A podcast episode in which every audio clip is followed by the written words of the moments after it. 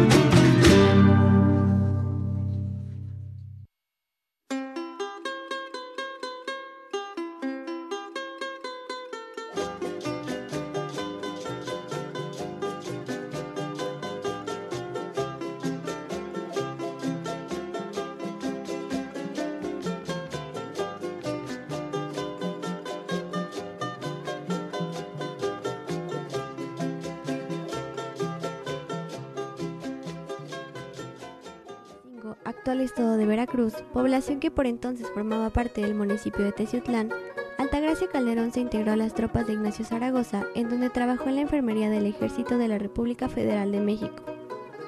Altagracia contaba que el 4 de mayo de 1862 se presentó en el cuartel general ante Zaragoza, pidiéndole para ella y sus dos hijos un lugar en la trinchera, defendiendo que como mexicanos tenían ese derecho. El general Ignacio Zaragoza la felicitó y ordenó al coronel Joaquín Colombres atender la solicitud de la mujer. Fueron conducidos a unos paredones cercanos a la iglesia de los Remedios y ahí conoció al general Porfirio Díaz, a quien curó. Siguió en el ejército auxiliando en los bancos de sangre.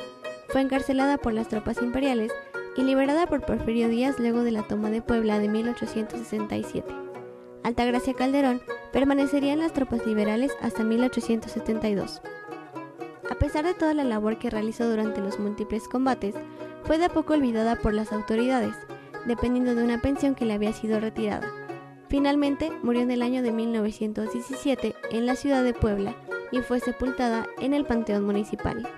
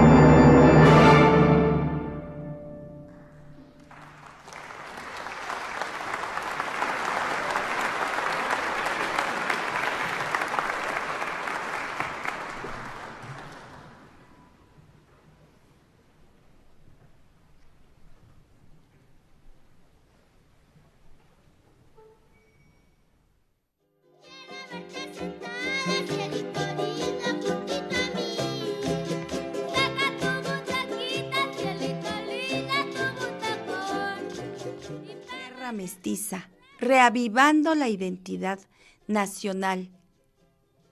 Me da mucho gusto saludarles y recibirles en este espacio que cada fin de semana pues abrimos para compartir la música tradicional mexicana, esa música que es la más bonita e importante de México.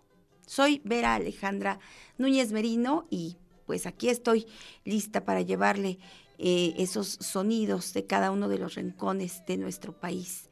Puede comunicarse con nosotros al 2215 70 49 23, el número en el que recibo sus WhatsApp y sus mensajes de texto también.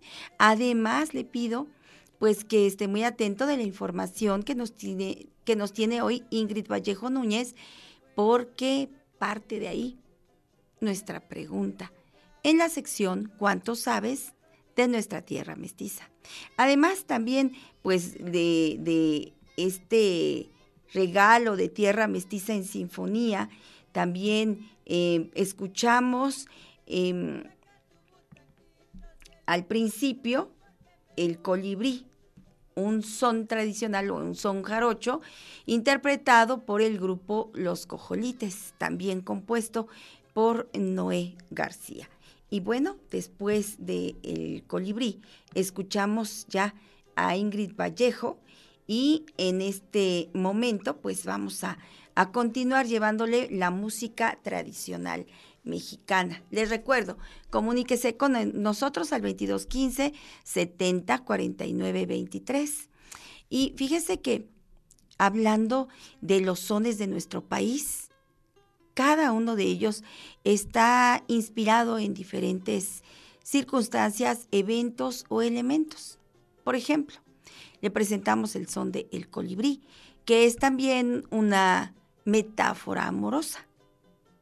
A continuación vamos a escuchar otro son, otro son que de alguna manera también eh, eh, se toma su composición como una metáfora, pero me encanta este son porque además es uno de los sones más bailados por los grupos de danza, más difundidos por los grupos de danza y bueno, de los más em, buscados a la hora de bailar un fandango tiscleco. Es un son eh, de imitación, un son de tarima, pero de los sones de imitación. Y me encanta esa parte de este son cuando dice, una, una pobre iguana verde le dijo a una colorada, vámonos para mi tierra a pasar la temporada. Y mire, las iguanas verdes son endémicas de México y crecen y se reproducen en un clima cálido húmedo. Ellas necesitan mucho calor porque al ser reptiles, pues mm, siempre eh, la sangre está fría y pasan gran parte del día en rocas al sol, precisamente para poder tener movilidad. Sus movimientos la mayor parte de las veces son lentos, pero cuando ellas se sienten en peligro, tienen gran velocidad para correr. Las iguanas coloradas, las iguanas rojas, ellas pertenecen a otro tipo de clima e incluso a otros lugares. Por ejemplo, a los pastizales o a, los lugares boscosos. Las eh, iguanas eh, rojas pues en su mayoría provienen de Sudamérica, principalmente de los bosques argentinos. Entonces, eh, esa parte en donde dice una iguana verde le dijo a una colorada, me hace suponer que el autor de este son, que se quedó en el gusto del pueblo y aquí sigue, pues eh, viajó, viajó a otros lugares y pudo conocer que animales como el endémico de su tierra, pues también se encontraban en otros sitios. Y qué observación para, eh, eh, pues, nombrarlas por colores. Y actualmente así se clasifican, ¿no? Bueno, este es el son de la iguana y se lo voy a presentar con el grupo Los Guerrero. Y quiero saludar eh, con mucho aprecio a Jorge Guerrero, que hace algunos años también estuvo, pues desfiló muchas veces en la cabina de Radio WAP en Tierra Mestiza. Le enviamos un cálido abrazo a Jorge Guerrero y al grupo Los Guerrero, que hoy nos interpretan el son de la iguana.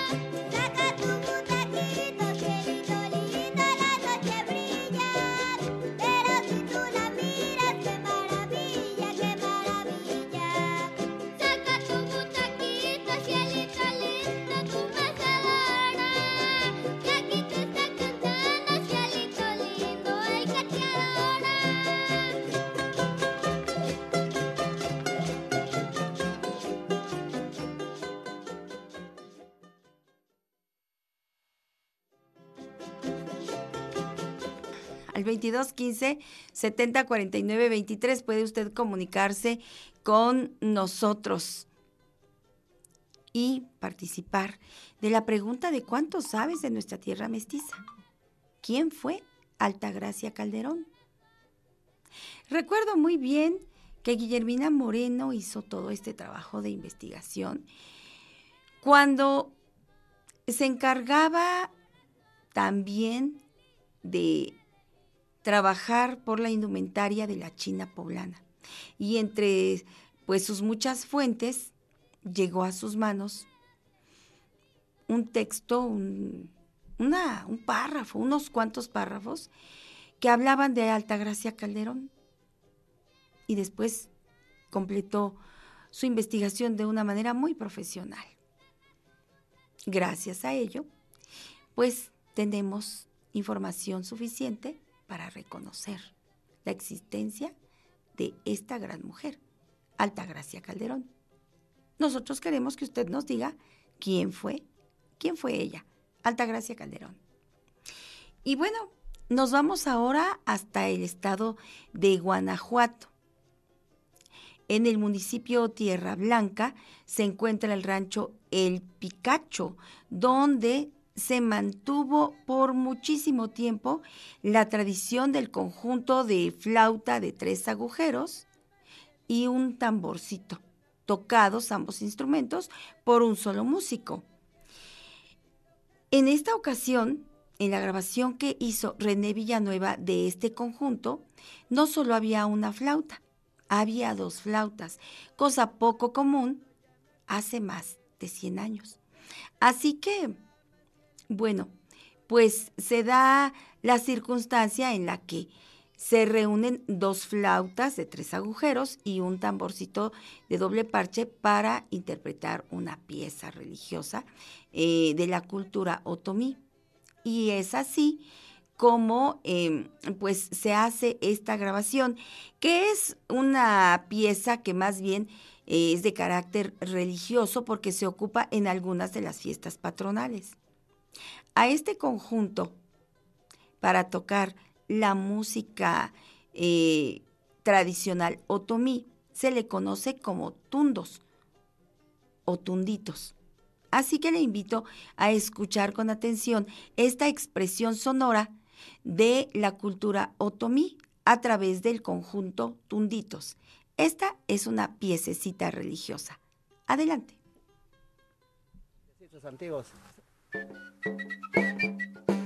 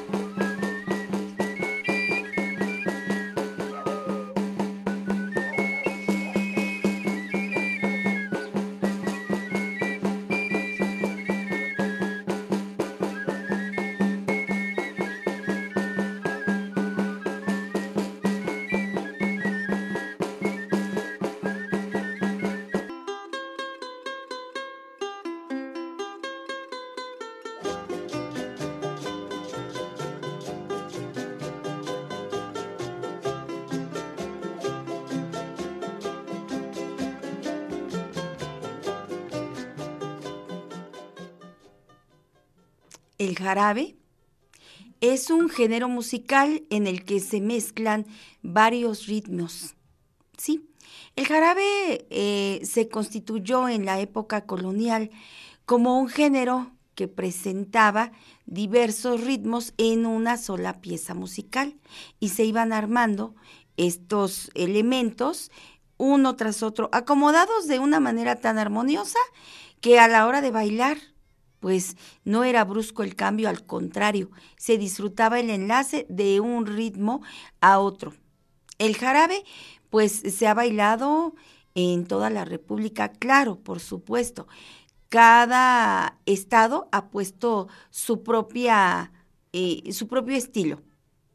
Le voy a presentar a continuación un jarabe de la región de Oaxaca. Este jarabe está interpretado por la banda de Sachila.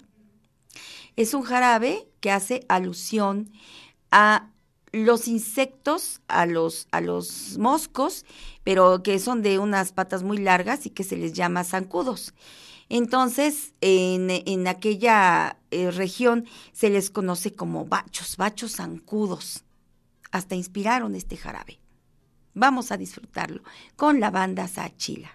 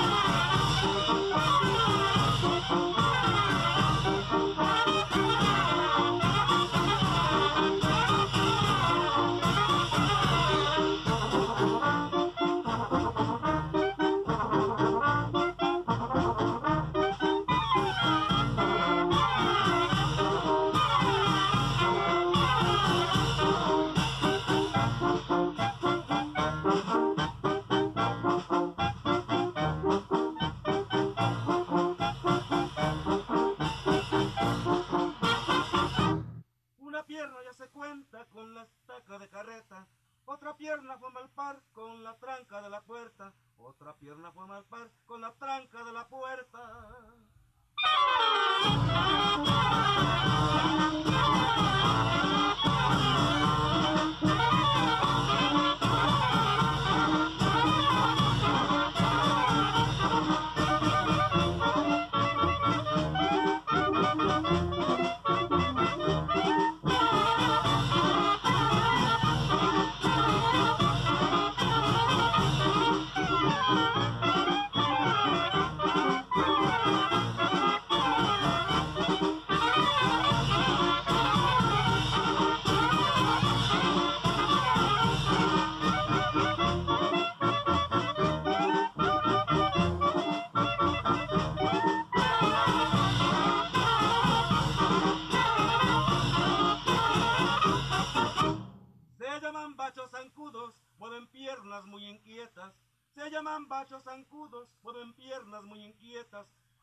gigantes con guaraches fuera por todas las puertas, a gigantes con guaraches fuera por todas las puertas.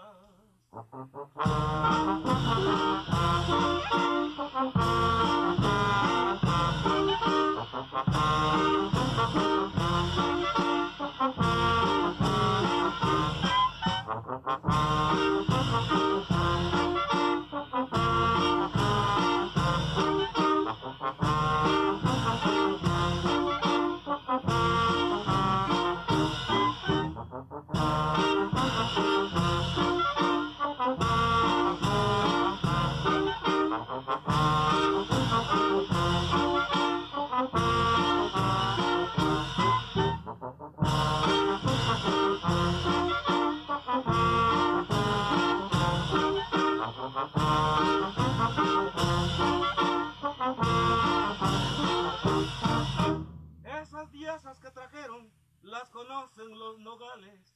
Esas diosas que trajeron las conocen los nogales. Utensilios atileños, nidos de los zapotales. Utensilios atileños, nidos de los zapotales.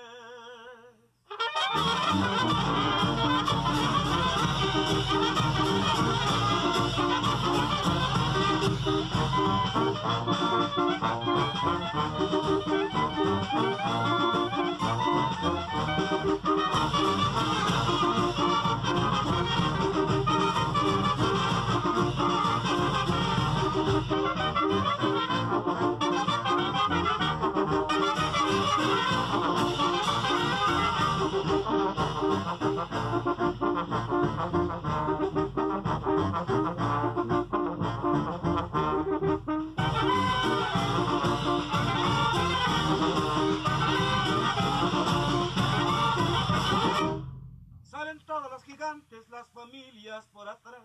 Salen todos los gigantes, las familias por atrás. Pierden pasos del jarabe para luego regresar. Pierden pasos del jarabe para luego regresar.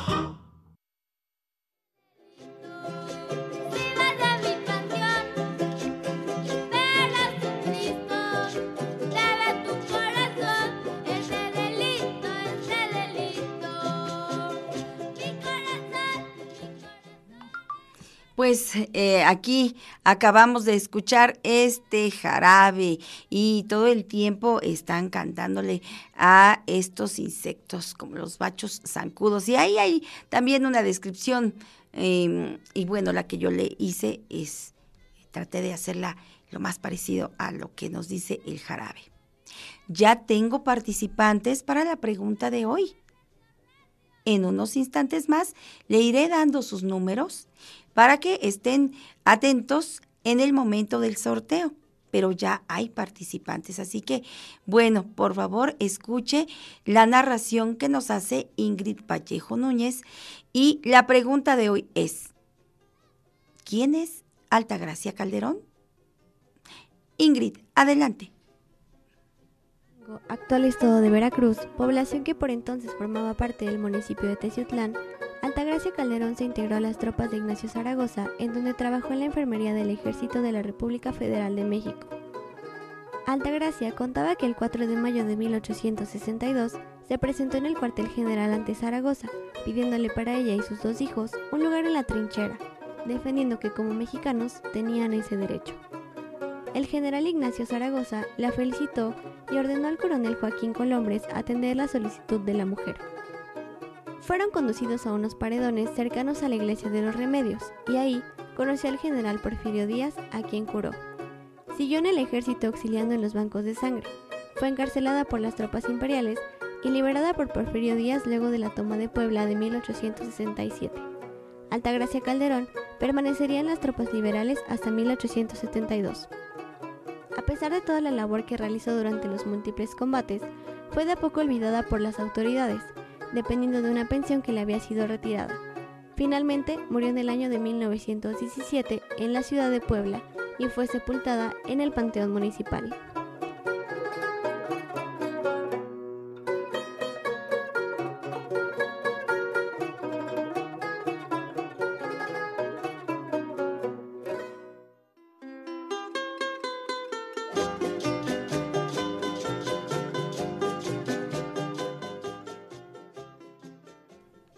Equipo de Tierra Mestiza considera que es interesante y también es importante y, bueno, parte de nuestra personalidad cultural conocer a los héroes de nuestro país. En este caso, pues eh, el personaje del que estamos hablando representa gran parte de la historia de eh, pues la libertad, no solo de nuestro estado, sino también de nuestro país. Vamos con más información. Quiero pedirle que vayamos juntos a escuchar esta cápsula que Aranza y Herendira Méndez Juárez han preparado para nosotros acerca de la cultura otomí. Esta es la cápsula número dos de esta explicación que nos traen las hermanas Aranza y Herendira Méndez Juárez. Adelante.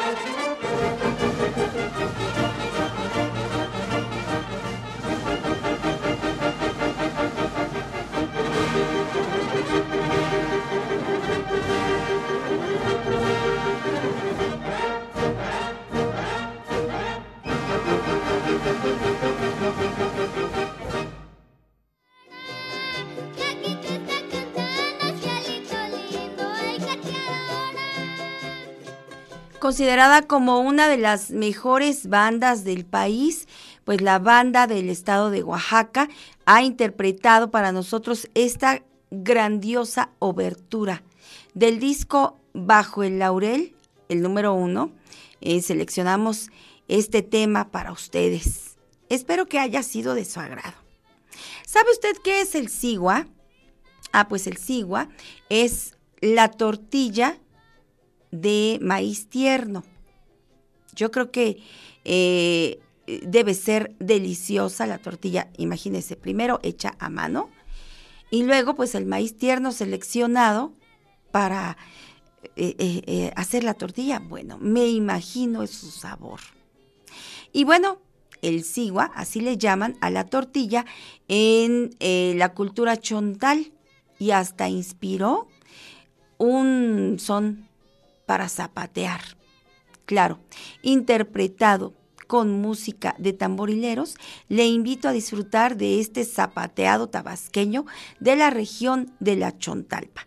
Adelante con el chihuahua.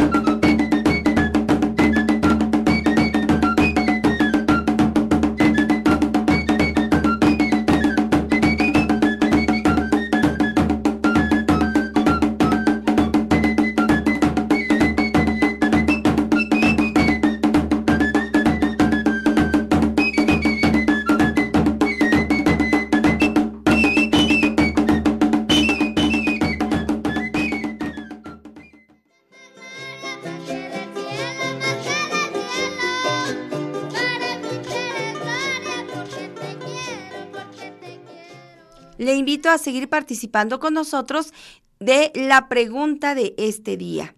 Y bueno, ahora sí ha llegado el turno para Aranza y Erendira Méndez Juárez, que nos tienen esta cápsula sobre la cultura olmeca. Vamos a escuchar.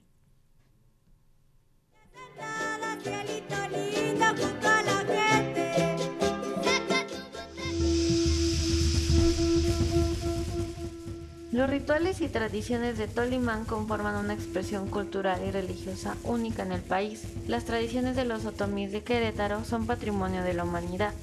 Esto es por su especial relación con el ambiente del semidesierto y su particular topografía.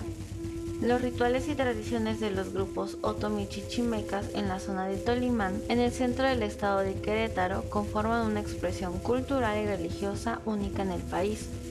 Cada año los otomí chichimecas se congregan para peregrinar a los cerros del Zamorano el frontón y a la peña de Bernal, elevaciones consideradas sagradas. Llevan consigo cruces milagrosas y piden lluvia y protección al cielo. Además veneran a los antepasados y exaltan su identidad y la continuidad de su comunidad. Parte también de las costumbres rituales de este grupo son las capillas familiares, que se encuentran por centenares en la región, así como la música, los bailes, la medicina tradicional y la elevación de los chimales. Estas tradiciones son de las pocas de origen chichimeca que han sobrevivido por siglos en nuestro país. Los chimales son grandes monumentos efímeros hechos de carrizo y plantas silvestres, los cuales son ofrendas y signos de vitalidad comunitaria. La peña en por su forma peculiar y su carácter sagrado, es también muy representativa, al igual que las hermosas capillas familiares. Uno de los eventos más importantes de admirar es la fiesta de San Miguel, la cual se celebra el día 29 de septiembre, donde los pobladores elevan un chimal muy elaborado y altísimo frente a la iglesia.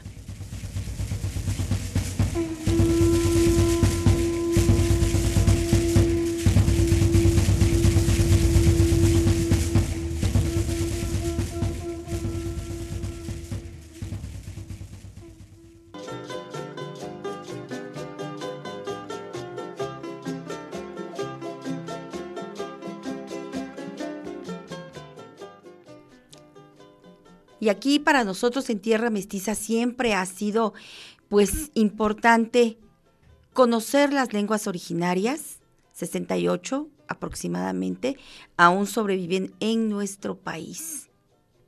Y bueno, muchas personas que escuchan el programa eh, también eh, pues tienen la misma preocupación que nosotros. Es decir, la protección de las lenguas originarias a través de la práctica.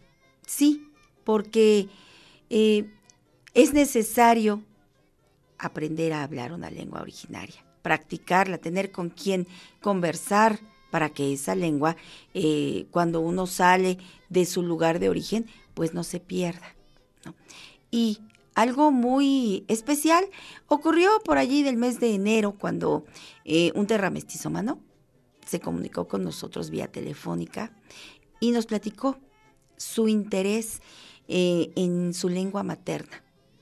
Oscar Guerre, Oscar Vargas Vergara es un profesor de enseñanza de la lengua náhuatl con la variante en el estado de Guerrero.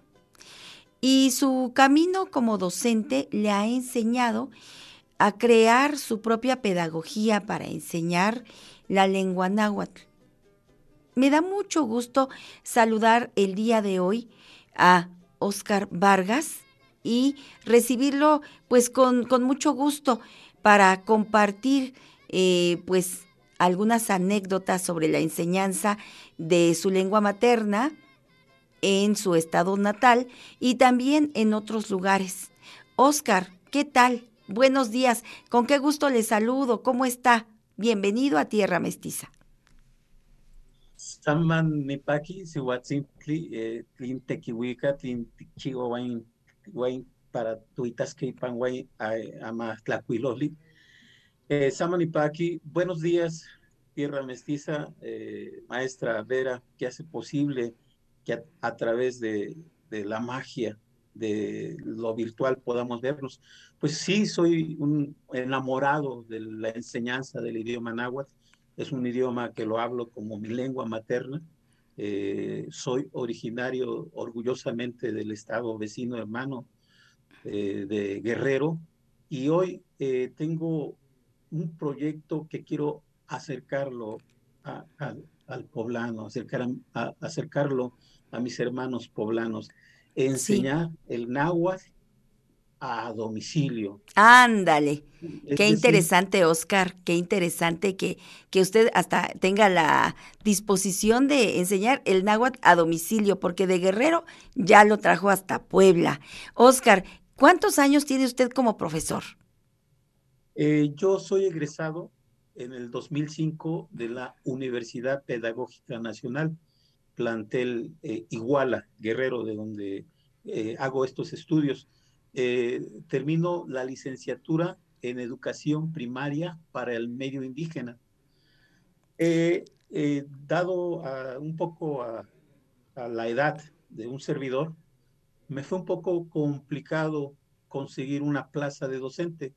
Así que con los conocimientos que me, de los cuales me dotó eh, mi comunidad, eh, mi esencia de Nahuatl, eh, así se les llama a las personas o hablantes que hablan el náhuatl, empecé a trabajar un proyecto que, que se enfoca, que se sale un poco del esquema de lo tradicional, es decir, el maestro que se acerca al alumno que tiene interés de aprender esta, esta hermosa lengua como una segunda lengua para, en este caso, los que viven en, una ciudad. Ok, Oscar, Oscar, a ver, eh, platíqueme, a ver, dice usted que su edad no le dejó, eh, pues, tener una plaza acorde al perfil que usted eh, desarrolló en la UPN de Iguala. ¿Qué es lo que lo llevó a estudiar a Iguala? ¿Por qué salió de su comunidad a estudiar? a Iguala y por qué ahora está en Puebla. Platíquenos su historia, Oscar. Con mucho gusto, maestra. Eh, estoy en Puebla desde hace ya un año y seis meses. Nos venimos cuando estaba el pico de la pandemia. el motivo de estar en esta hermosa y heroica ciudad de Puebla de Zaragoza fue los sueños que tienen nuestros hijos de querer alcanzar una profesión. Eh, efectivamente, eh, yo en mi comunidad de origen, San Miguel Tecuiciapan, municipio de Tepecuacuilco, estado de Guerrero, eh, me dedico al campo, a las actividades propias de una comunidad indígena, pero los hijos van creciendo y tienen la necesidad de, de cursar este, niveles educativos que en las comunidades indígenas no lo hay. En mi comunidad de origen solo existía la secundaria, no había preparatoria, entonces había que preparar maletas y irnos a la ciudad. Y de esta manera eh, emigro a la ciudad más próxima de mi comunidad, tres horas, que es igual a de la Independencia Guerrero. Ahí digo, ¿y ahora qué hago aquí? ¿A qué me dedico?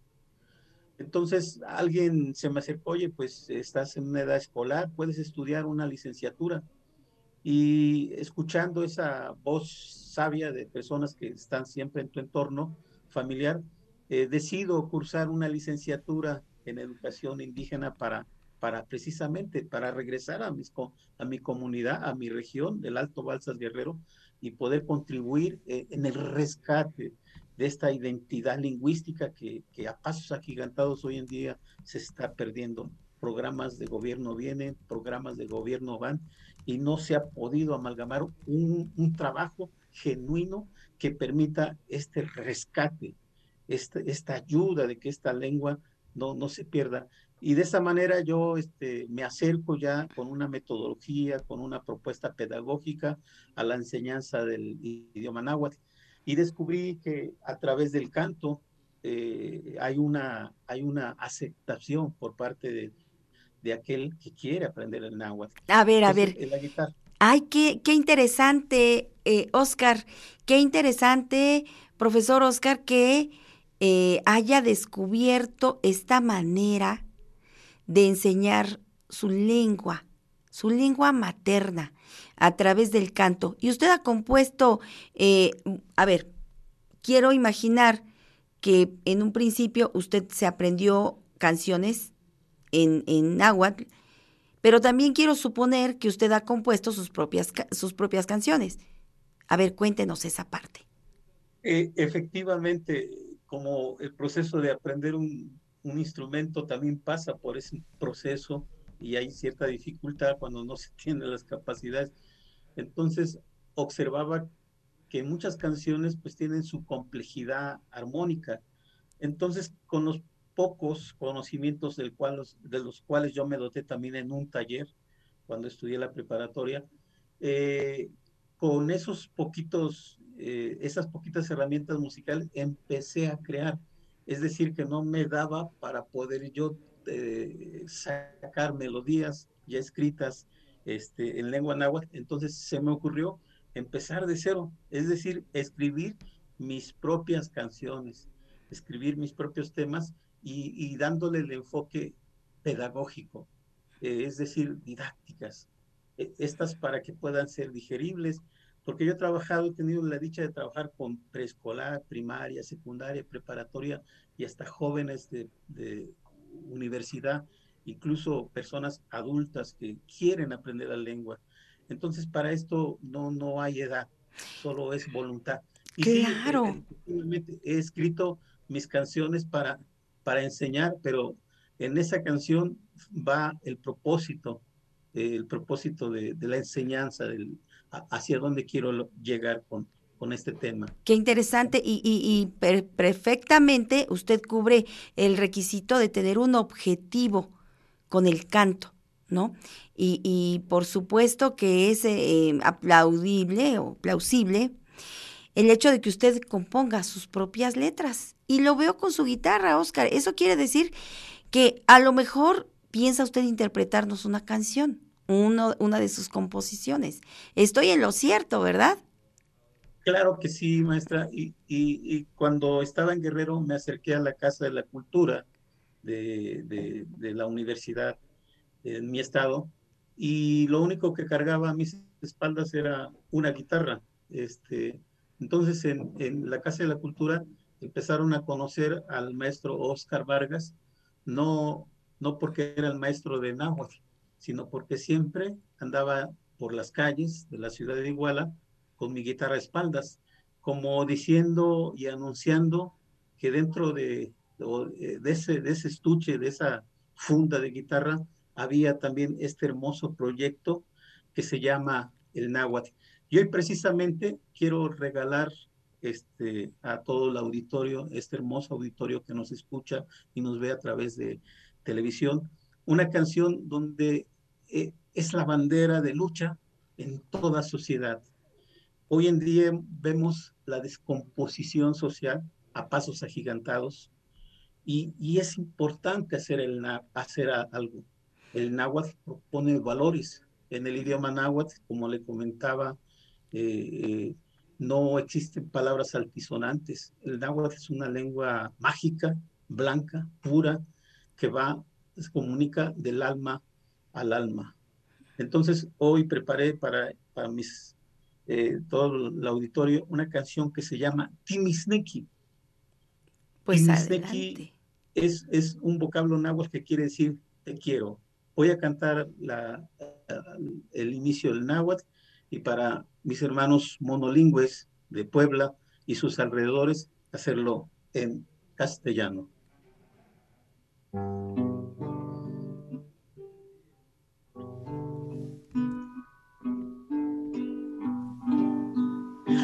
Isneki, mi manchueliquitos yeka. Kimisneki, yamanitzatineki. Maskistin el tocas, nuchipa kimisneki.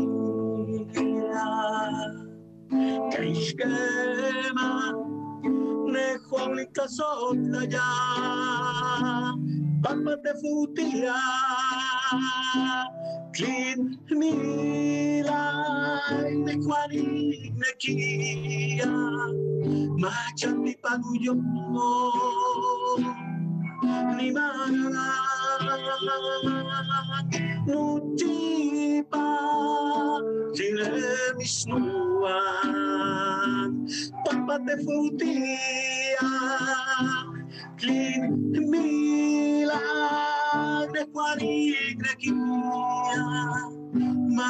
di panguyo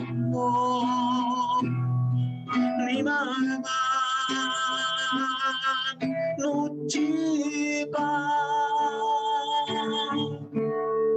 tinamis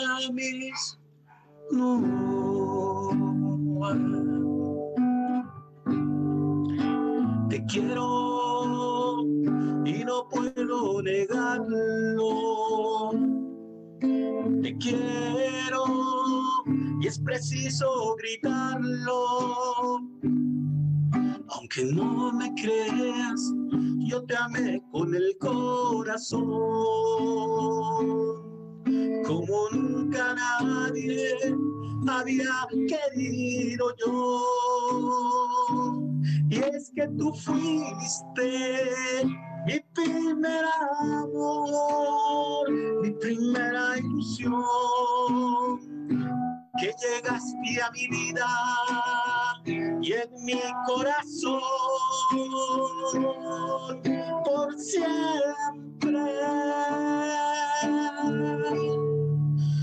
vivirás tú.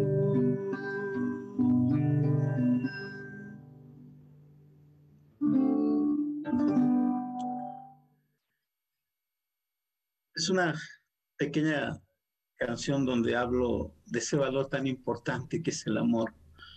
En la cultura de los pueblos indígenas, eh, esta, esta palabra, timisneki, nace del corazón y es fraterno, es recíproco. No ocurre a veces en español, en castellano, perdón, que buscamos qué palabra sacarle provecho para poder hablar un diálogo. En el náhuatl se habla de cara a cara.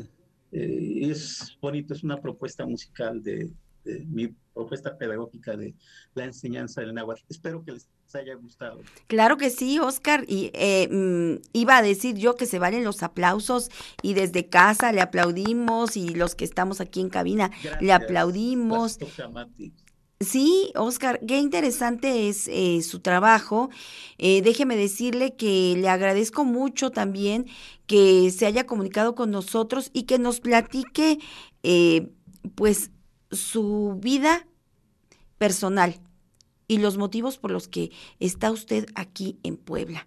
¿no? Viene siguiendo eh, los intereses de su familia, de sus hijas, eh, quienes están estudiando y usted está buscando la manera de apoyarlas eh, viviendo aquí, trayéndolas a Puebla y ahora su intención es enseñar el náhuatl a los poblanos. Créame que le felicito por esta iniciativa, le reconozco mucha valentía y también mucha interés a Oscar. Yo sé que lo va a lograr y sé que muy pronto estaremos eh, inscribiéndonos con usted para que nos enseñe a hablar su lengua materna. Que de antemano se agradece esta intención y el hecho de compartir su experiencia en eh, la parte eh, de la enseñanza del náhuatl, porque usted nos decía que ha trabajado con niños desde preescolar hasta jóvenes. ¿Cuáles han sido sus experiencias, por ejemplo, al trabajar con los niños? Eh, tenemos una niñez ávida de, comer, de saborear este México prehispánico que es, vivo, que es a través de su lengua. Eh, la historia nos ha excluido un poco a las comunidades indígenas, pero no se puede concebir la historia de México sin las comunidades indígenas. Entonces he observado ese deseo, esa, esa alegría de, de hablar, de sentir, saborear en su lengua, sus raíces originales. Es una experiencia hermosa porque el niño eh, eh, tiene ese deseo y tiene esa voluntad de aprender. Lamentablemente, este, en los planes de estudio y programas educativos, pues pareciera que el náhuatl es solamente un invitado, cuando es la esencia o la base misma de la cultura de la cual, de la cual nosotros debemos sentir orgullosos genéticamente hablando. Y los niños son, son una hermosura. Eh, yo trabajo hermoso con los niños y tienen un proceso de aprendizaje rápido que les permite, quiero decir que los alumnos con los que yo este, trabajé en su época preescolar, primaria, Hoy en día algunos ya son profesionistas y, cuando ven al maestro Oscar Vargas de Náhuatl, eh, se acercan, me buscan a través del Face y, es un orgullo tener alumnos que, que, fui invitado solamente por una colaboración de llevarles un tema de dos, tres horas o sesiones y, y hoy en día no se olvidan, no se olvidan de ese, de ese maestro de náhuatl, no se olvidan de esas palabras de náhuatl porque el náhuatl es nuestro, o sea, e- esto está aquí, es algo que brota Sí. y, y es una sa- satisfacción que, que ni todo el dinero del mundo cubriría esos honorarios de enseñar el náhuatl. Ay, Oscar, Con qué hermoso. orgullo habla usted. Con qué orgullo lo estoy escuchando hablar. Y ya me imagino con qué gusto eh, prepara su, su planeación y además su didáctica para trabajar con niños, con eh, niños grandes, niños pequeños y jóvenes, ¿verdad? ¿Cuál ha sido su, su trabajo con, con jovencitos, con adolescentes, digamos?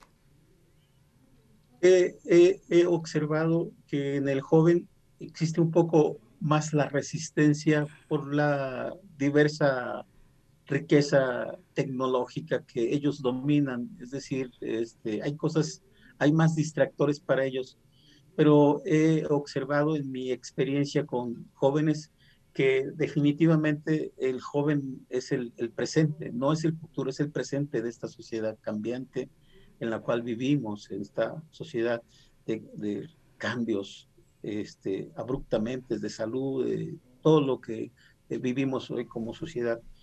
Y eh, respeto, he visto mucho respeto, eh, he sembrado sobre todo ese valor tan importante de- de- del amor, de, de respetar, de, de reconocer que nuestra esencia es cierto, eh, es compartida, es mestiza, como tierra mestiza, de una cultura que vino con la que ya estaba y que esta cultura que ya estaba recibe a esa cultura que vino y se hace esa, esa, ese pueblo mestizo y siempre he observado ese respeto y, y, y, y, este, ganas también de aprender. En el caso de los jóvenes, eh, aprenden rápido, eh, aprenden más rápido la pronunciación, porque para enseñar el náhuatl se cuenta con un alfabeto propuesto por la Secretaría de Educación Pública, por lingüistas que han estado trabajando, científicos en esto de la lengua, y nosotros nos apegamos a un alfabeto que, que es una propuesta y que, y que con las que se puede escribir el náhuatl. Sí. El náhuatl es una lengua, creo que es la única, tem- temo equivocarme, pero lo voy a sostener, es la única que como se escribe, se pronuncia. Y la verdad es tan sencillo aprender porque en otros idiomas eh, su pronunciación dista mucho de cómo es su escritura. Es correcto. Entonces es una experiencia bonita, igual siento la satisfacción de que los jóvenes arropan pronto el, el- el- el proceso de enseñanza, igual lo llevan a su vida profesional y a su vida, a su vida familiar, porque he, he observado que, que esos valores de enseñanza que, que sembramos en ellos los han llevado y, y orgullosamente también llevan la bandera arriba de lo que es nuestra lengua náhuatl. Ah, pues qué bueno, qué bueno, Oscar, que haya percibido ese interés y ese respeto y además la habilidad eh, para la pronunciación de los jóvenes y ni se diga la memoria, ¿no? Otro de los factores Claro. imprescindibles para, para lograr hablar otra lengua. Oscar, aparte de canciones, ¿usted eh, tiene otros trabajos documentados?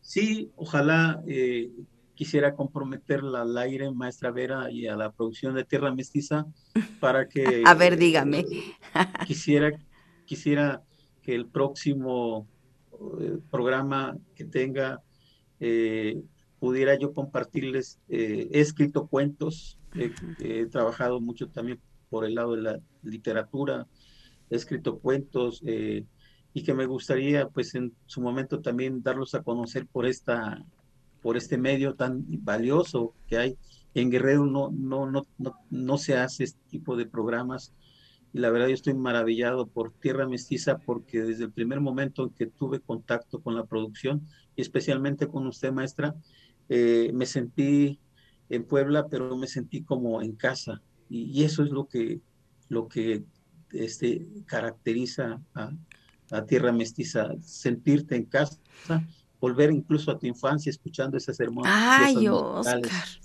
qué Y bueno que, que se siente bien con nosotros. Quisiera pedirle, maestra, que si en la próxima, el próximo programa pudiera nuevamente invitarme y yo encantado de la vida y ahí proponer y ahí este, enseñar mis, mis, mis cuentos. Mi obra literaria son inéditos, inéditos, son cuentos escritos por el colectivo Uniendo Sangre, que es este, el que respalda el trabajo de un servidor y que pues hay, hay lingüistas porque hay personas que, que están en el, en, el- en, el, en el colectivo que nacieron, inclusive los rasgos que representan son más genuinos que la de un servidor, porque bueno, yo soy producto del mestizaje, este tan bello mestizaje de nuestros abuelos, esa Muy bien. cultura que vino con la que ya estaba. Maestra, pues no sé si ya la comprometí, pero... No, pues ya me comprometió, ya me comprometió, pero está bien.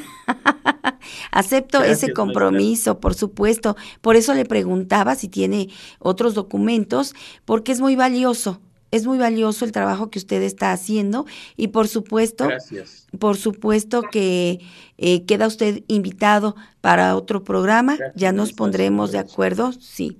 No, Oscar, con mucho gusto. eh, eh, Tierra Mestiza siempre, pues, ha sido un espacio de apertura para la expresión de la música tradicional y de las lenguas originarias. Y por supuesto tiene usted un lugar para otro programa. Ya nos pondremos de acuerdo en fecha para que eh, pueda usted compartir con nosotros esos cuentos que además eh, nos gustaría ilustrar. Así que vamos a ponernos de acuerdo, Oscar, ya fuera del aire. Ha sido un gusto saludarle. Le enviamos un fuerte abrazo y nuestra felicitación sincera por el trabajo que está haciendo. Y créame que estoy segura que va usted a eh, lograr su objetivo estando aquí en Puebla. Muchas gracias, Oscar. Nos tenemos que despedir, el tiempo ya se nos terminó, pero ya sabe que Tierra Mestiza es su casa. Tlaxtlahui, mi. Muchas gracias, maestra Vera, muchas gracias. Estoy muy agradecido. Gracias, le damos a usted también, Oscar, y pues estaremos en contacto. Hasta Gracias. pronto, hasta pronto. Tonamiki, hasta pronto. Pues es el profesor Oscar Vargas Vergara con un objetivo muy claro, enseñar la lengua náhuatl.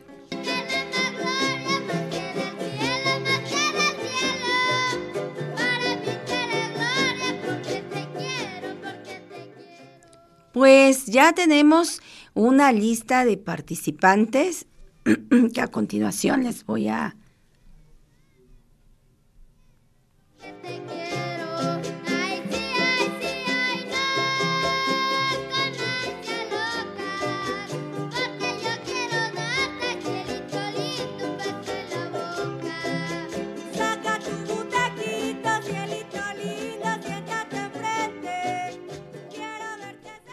Ya tenemos una lista de participantes que a continuación quiero compartir con ustedes. Tomen nota de su número para que, eh, pues, a la hora del sorteo puedan eh, estar atentos. El número uno es de Isabel Corona Corona.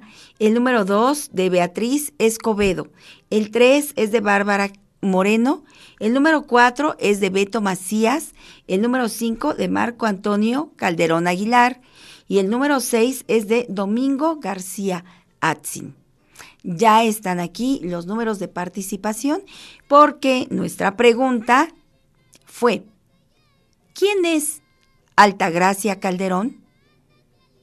Adelante con Ingrid Vallejo que nos tiene la información completa.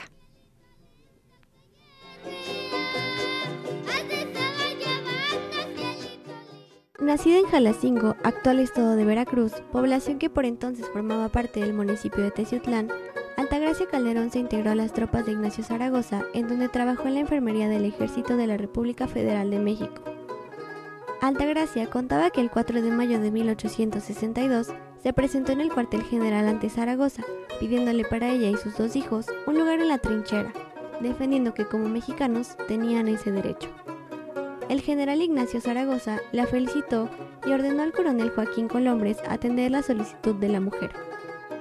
Fueron conducidos a unos paredones cercanos a la iglesia de los Remedios y ahí conoció al general Porfirio Díaz, a quien curó. Siguió en el ejército auxiliando en los bancos de sangre.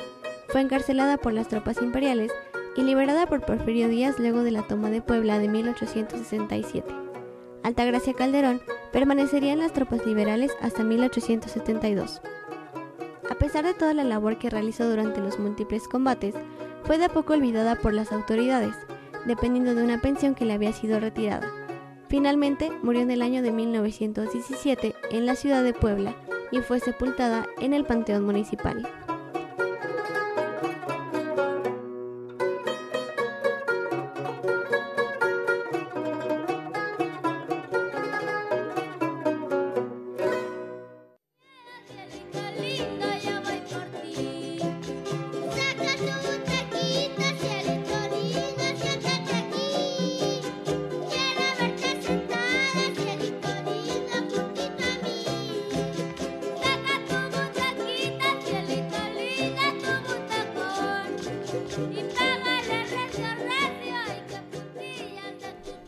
La tumba de Altagracia Calderón, ubicada en el Panteón Municipal, ya no está más triste, ya no está sola.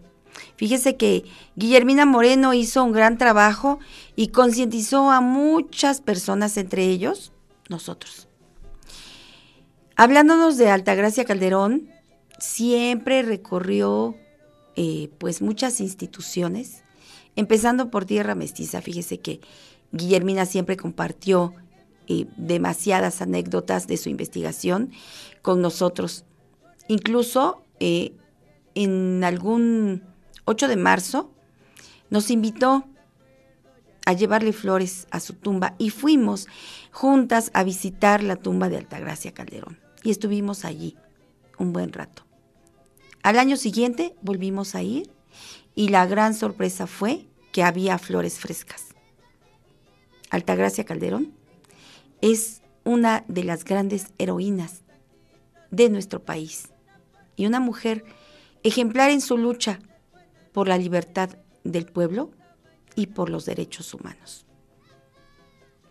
Esa, esa eh, pregunta de hoy, de verdad, ha sido hermosa y qué bueno que muchos terramestizomanos participaron. Le invito a usted a que también en la próxima eh, pues pregunta participe con nosotros. Anímese, anímese a participar.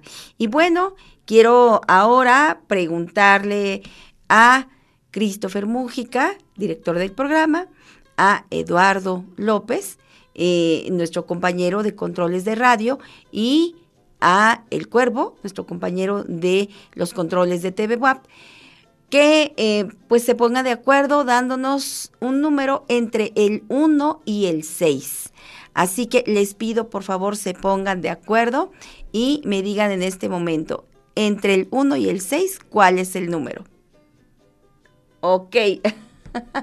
el número 2 es el ganador de este eh, pues de esta participación y el número dos es de Beatriz Escobedo. Betty, muchas felicidades y ya nos pondremos de acuerdo con usted vía eh, WhatsApp para, para poder entregarle su obsequio, así como hemos tomado acuerdos con eh, Socorro Sánchez, con Beto Macías y con Silvia. Silvia, que fue la ganadora de la semana pasada, por aquí la tengo, a nuestra querida amiga Silvia. Fíjese, todos los días nos saludamos y esta memoria hoy no me está ayudando. Silvia, buenos días. Ya tenemos una, un acuerdo para entregarle su regalo. Bueno, ella sabe, ella sabe que ya que ya tenemos ese acuerdo. Así que, eh, bueno, le invito a participar con nosotros. Y repito, me es muy grato comentar que no todas las personas participan por obtener un regalo, sino por el gusto de participar y eso es lo mejor. Vámonos con este gusto de participar, pues de una vez a bailar y si tiene una pareja cerca, dígale que se aliste porque la polca ya está aquí lista. Es el grupo hermoso de los Ramones que desde Nuevo León interpretan esta, esta polca que ya es bien conocida en toda la República y ha sido una de las predilectas para bailar tanto en las interpretaciones escolares como en todos los eh, niveles educativos en donde pues se ha enseñado la danza y el baile tradicional mexicano. La polca es Evangelina y los intérpretes son los Ramones. Adelante con este video. Música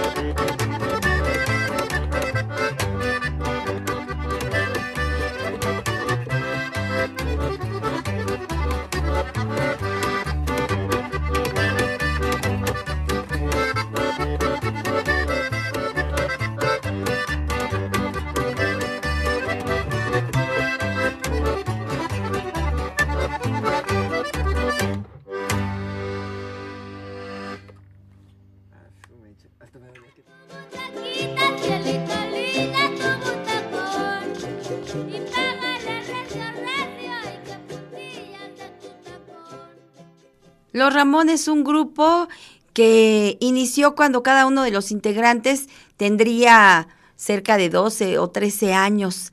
Ahora tienen eh, más de 20 y la verdad es que eh, tienen un compromiso con su música, con la música nuevo leonesa y su interpretación siempre ha sido de, calidad. Así que, eh, bueno, pues son bienvenidos a Tierra Mestiza siempre.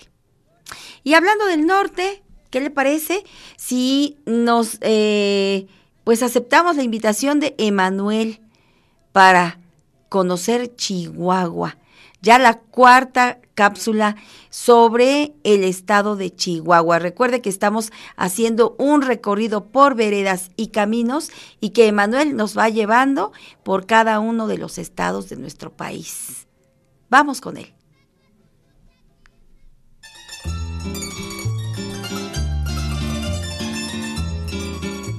Indudablemente, la ciudad de Chihuahua es en sí una colección de obras de extraordinario valor histórico, artístico y cultural. Hoy exploraremos algunos de los sitios con este gran valor, así como las fiestas más importantes de los Rarámuri.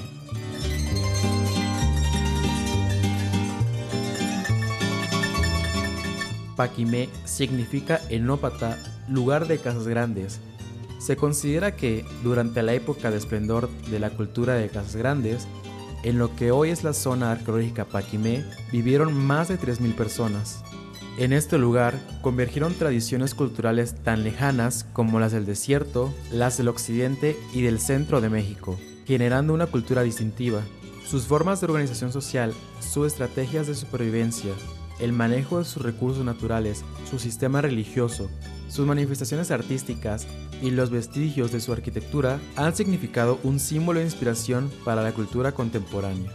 Paquimé es un bien de valor cultural inscrito desde 1998 en la lista del Patrimonio Mundial de la UNESCO. Esto porque es un testimonio excepcional de las relaciones entre los pueblos del norte de México y Mesoamérica, y ofrece evidencia única de la construcción con tierra y de su ensamble arquitectónico. Además, a principios de 2015 quedó inscrita también en el Registro de Protección Especial de la UNESCO, al lado de otras ocho zonas arqueológicas de México.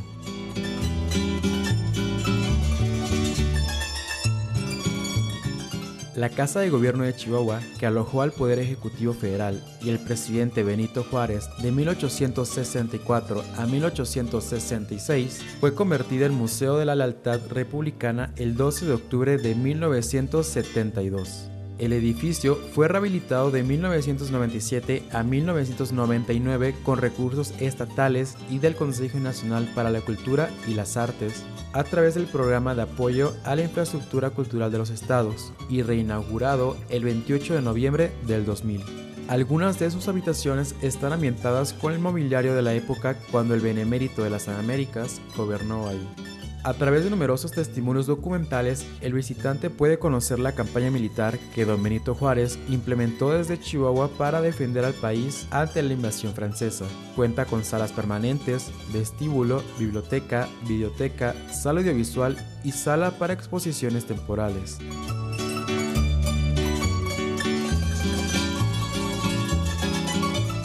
El Museo Histórico de la Revolución Mexicana en sus inicios fue rentado por el general Francisco Villa. Posteriormente fue adquirido por él mismo en junio de 1911.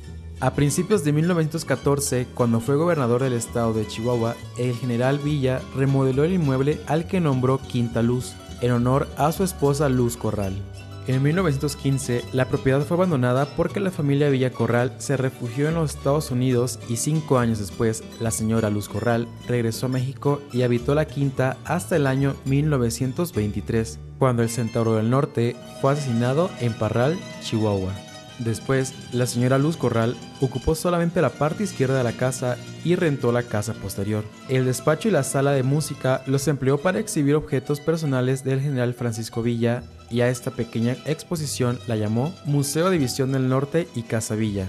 En 1981, debido a su avanzada edad y a las lamentables condiciones del inmueble, la señora Luz Corral donó la propiedad a la Secretaría de la Defensa Nacional con la condición de que la casa fuera conservada como museo.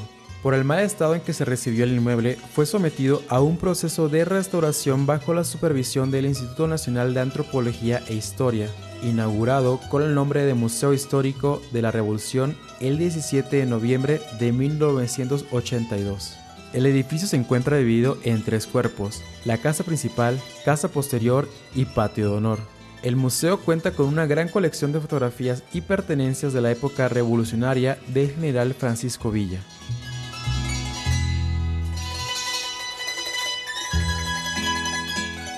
La Semana Santa Rarámuri es la celebración más importante para los Rarámuri del estado de Chihuahua, en la que los mandos de autoridad pasan de los gobernadores a sus líderes religiosos. Una tradición que armoniza los preceptos de la cristiandad que se le impusieron y sus propias creencias ancestrales. Esta festividad anual fortalece la idiosincrasia, el lenguaje y la cosmovisión indígena que día a día tiende a occidentalizarse. Las festividades tienen lugar alrededor de los templos dispersos en un territorio de 35.000 kilómetros cuadrados que conforma el mundo tarahumara. Son cerca de 30 templos de impresionante modestia, a buena distancia entre ellos y a buen camino de los feligreses. La comunidad se divide en dos grupos de la misma importancia, los fariseos, aliados del diablo, y los capitanes y soldados que defienden a Dios. Al periodo de la Semana Santa Raramuri se le llama Como no que significa cuando caminamos en círculo, ya que la mayor parte de la celebración transcurre dándole la vuelta a cada templo en procesión reverente y continua. El último día de los festejados se significan luchas vigorosas entre fariseos y soldados, que simbolizan y recuerdan la eterna confrontación del bien y el mal.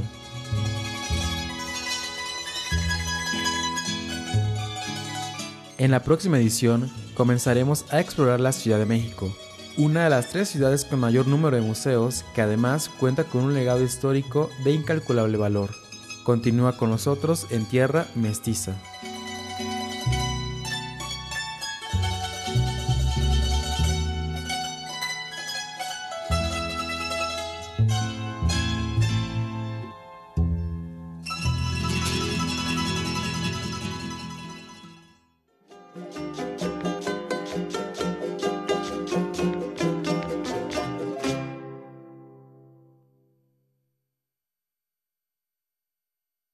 Como siempre, pues un extraordinario trabajo de Emanuel Montejo Gallegos con este documental, esta investigación, este, esta cápsula que más que una cápsula es todo un reportaje acerca de cada uno de los estados y por supuesto del equipo de Tierra Mestiza en la parte de, la edición de este video. De verdad, eh, si usted está en casa y tiene la oportunidad de ver TV WAP y en este momento usted está viendo Tierra Mestiza, uno, se entretiene, de verdad, viene y, y, pone toda su atención frente al televisor porque tanto la información como la imagen pues captan toda nuestra atención. Buen trabajo, buen trabajo. La comunidad Raramuri, una de las comunidades eh, de los pueblos originarios, pues eh, más eh, de las más pequeñas ya en el país. Esto es lamentable con toda la riqueza cultural que, que tiene esta cultura, es una de las más disminuidas en niveles de población. Aquí Emanuel nos cuenta toda la celebración de la Semana Santa, que es pues en sí toda una todo un evento al que no cualquiera está invitado. Si usted no es rarámuri, difícilmente puede llegar a esta celebración.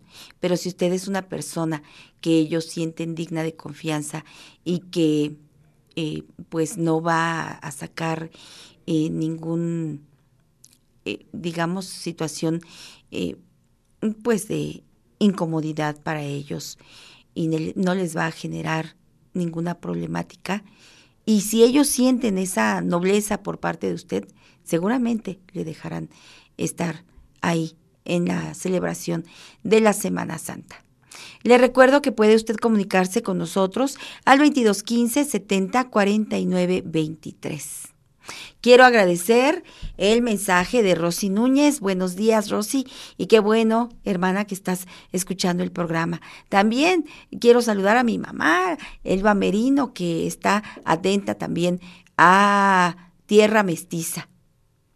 Saludo con mucho gusto a Rebeca López, que ya se comunicó con nosotros, a Gloria María Benítez y al doctor Domingo eh, García Atzin, así también como a Beto Macías, que con entusiasmo siempre nos escucha y cuando puede ver la televisión la ve con interés y además también procura siempre enviarnos un saludo. Don Beto, también le agradecemos ese gesto. A usted que nos está escuchando y que está o estará o estuvo de manteles largos, muchísimas felicidades. Quiero felicitar también a mi compañero en los controles de TV, que hoy está de manteles largos. Seguro, Molito, tenemos. Cuervo, muchas felicidades. Muchas, muchas, muchas felicidades y que tu vida sea próspera y sigas adelante en todos tus proyectos. Muchísimas felicidades. Y bueno, tenemos también, eh, eh, pues, que recordarle que nos puede encontrar en los diferentes, eh, en las diferentes redes sociales como Facebook, Instagram y TikTok. Así que, pues, encuéntrenos en estas vías y vea los adelantos de cada uno de los programas de Tierra Mestiza. Recuerde el número, también está a su disposición, 2215 70 49 23. Agradezco también el texto que gentilmente comparte conmigo el profesor ah, Ángel Levien Sí, es un texto muy interesante, profesor. Muchísimas gracias y por este medio le agradezco porque sé que usted es un terramestizómano de hueso colorado y seguramente está en estos momentos viendo el programa. Y le vamos a dar curso a este texto que nos acaba usted de enviar el día de ayer. A Leida Núñez también, que gentilmente pues siempre nos ofrece su apoyo y nos dota de algunos eh, materiales muy interesantes que con gusto comparte con nosotros. A Edith Baez, que de igual manera pues siempre está eh, atenta y buscando elementos que compartir con la familia Terra Mestizómana. Y por supuesto a todo el equipo de Tierra Mestiza que siempre tiene la mejor disposición para preparar para usted cada video cada reportaje, cada cápsula, en la selección temática, en la elaboración de su guion y en la grabación de las imágenes para construir con todas estas herramientas un eh, material que sea del interés de todos ustedes. Es de esta manera que estamos llegando al final del programa. Quiero recordarle que Tierra Mestiza se transmite sábados y domingos de 6 a 9 de la mañana a través del 96.9 de su radio y de las 7 a las 9 en el 18.1 canal de televisión abierta o si usted tiene televisión por cable puede encontrarnos en el canal 118. Y nos encontramos también a través de eh, la radio repetidora en Chignahuapan. Tierra Mestiza ha estado en Chignahuapan desde hace cuatro años ya. Así que llevamos más de 400 emisiones para Radio WAP Chignahuapan. Saludos, queridos compañeros de Chignahuapan. Yo soy Vera Alejandra Núñez Merino y antes de decirle alegre me voy, le invito a disfrutar de esta interpretación de la polca que se llama Ruedas. Una polca que seguramente en otros tiempos tuvo letra y que hoy eh, queda eh, esta parte de la voz sustituida con el instrumento de, de aliento madera que es el clarinete. Vamos a escuchar ruedas con los Ramones. Esperamos disfruten esta bonita polca llamada Ruedas, a decir los amigos los Ramones de Nuevo León. Dice.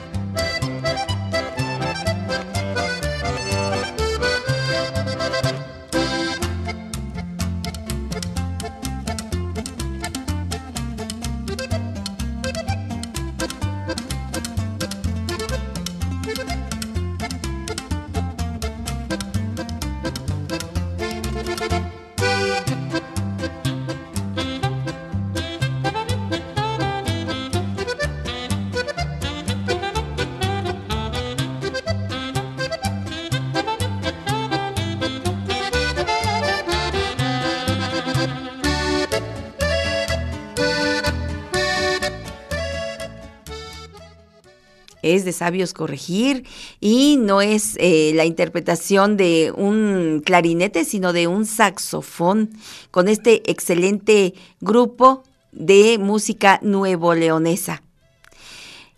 Ahora sí, me despido. Yo soy Vera Alejandra Núñez Merino y con gusto le digo, alegre me voy. Hasta Mostla.